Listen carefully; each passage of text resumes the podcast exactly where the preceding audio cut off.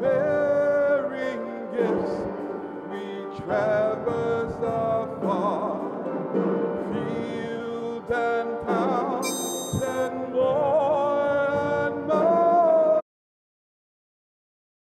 beyond the star. Oh.